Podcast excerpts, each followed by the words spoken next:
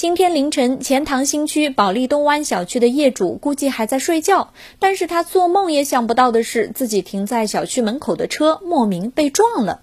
今天早上五点多，小区门口一辆白色奥迪本来开得好好的，却突然冲向路中间的隔离带，十多米的护栏都被撞飞，停在路边的两辆车也遭了殃。驾驶员是杭州女子吕某，驾龄有五年。她说，当时看见路边停着车，就想往中间靠一靠，但是因为自己起得太早，没控制好车辆，反而撞了上去。经过检测，交警排除了她酒驾毒驾的嫌疑。被撞车辆的两位车主来到现场，也有种欲哭无泪的感觉。值得一提的是，被撞的这两辆车主把车停在了小区门口的路边，这属于违停。如果最后交警要处罚，那他们也只能自。人倒霉了。